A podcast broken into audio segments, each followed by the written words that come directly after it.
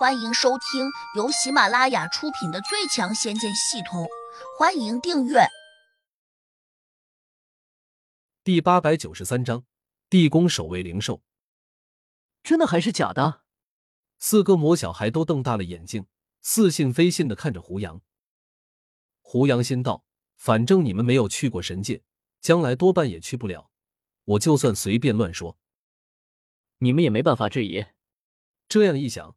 胡杨的神情就更加坚定，非常自信的说：“是真是假，你们到了神界一看便知。”四个魔小孩虽然半信半疑，但现在也没有别的办法，只得暂时接受了现实。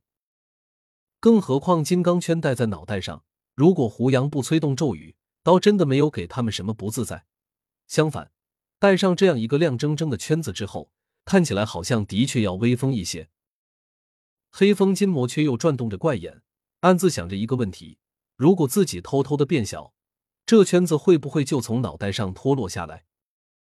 因此，当他们再次回到胡杨胸前挂着的那个珠子里面后，黑风金魔二话不说，立刻实施了这个行动。但是，令他无比郁闷的是，不管他怎样变大变小，戴在头上的金刚圈都会随着他的脑袋一起变化。就好像早已经变成了他的头皮一般，如躯复骨，无论如何也甩不掉了。人类太可恶了，这样就把我们骗了。黑风金魔忍不住发起了牢骚。魔小红也很泄气，他耷拉着脑袋，没精打采的说：“胡老大太狡猾了，问题是，他手上怎么那么多稀奇古怪的法宝？是啊，总是令我们防不胜防。”落到他手上，只能认命了。四个魔小孩在珠子里面发着牢骚时，胡杨却听得一清二楚。他说：“没有我的命令，你们暂时别出来。想吃什么，就先用神识告诉我。”四个魔小孩望着堆在面前的烤肉，这下谁都没有心情了。魔小猪勉强咬了一口，竟也有种味同嚼蜡的感觉。黑风金魔回应了胡杨一声，马上又振作起精神。鼓励另外三个小家伙说：“凡事得往好处想，至少我们跟着胡老大有吃有喝，再也不用过那种刀口上舔血的日子了。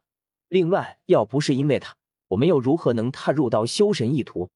魔小红没好气道：“修神虽然好，但也不一定有修魔畅快。”黑风金魔纠正道：“修魔虽然一时爽，但一直修下去却未必爽。你们可能不知道。”修魔最终得渡魔劫，那种痛快绝对不是你我能够想象的。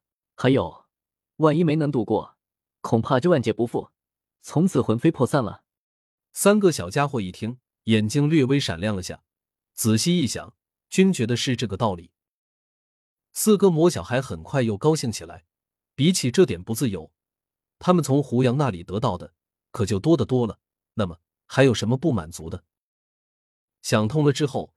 四个家伙随即又抱着烤肉大快朵颐起来。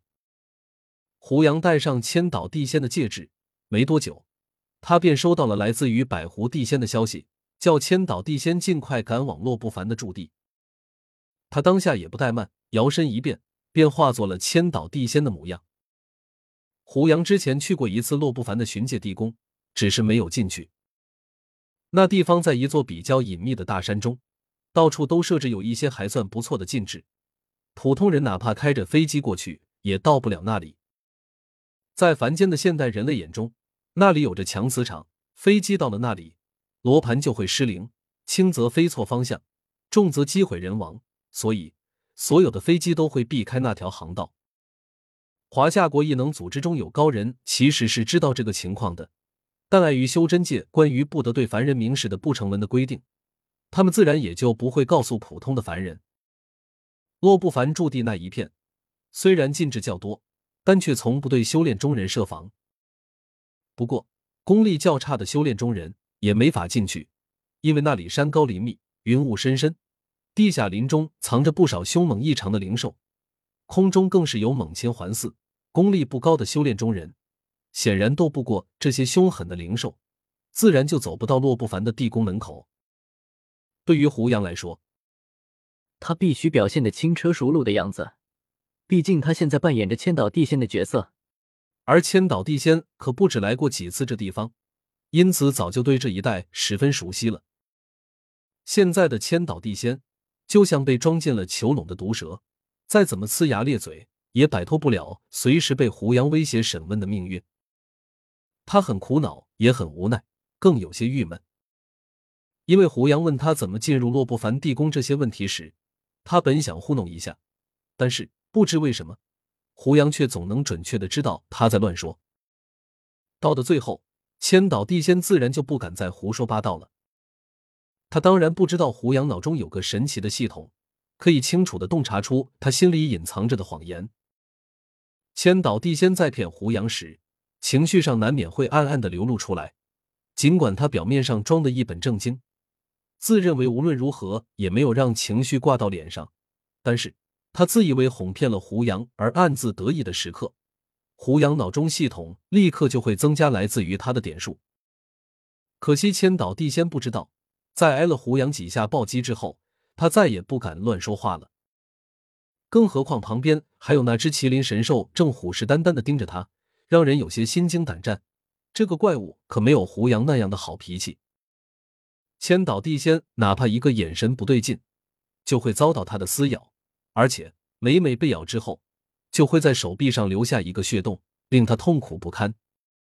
胡杨很满意的收回了审问千岛地仙的神识，因为他已经顺利的穿过了这片禁制，前面不远便是洛不凡的地宫。这是一座汉白玉砌成的宫殿，看起来很有气势，占地面积也不行，不过。藏在大山之中，却并不为外界所知。根据千岛地仙提供的办法，胡杨站在地宫中，用法术弹出一抹光芒，打到了地宫大门上那个狮头铜环上面。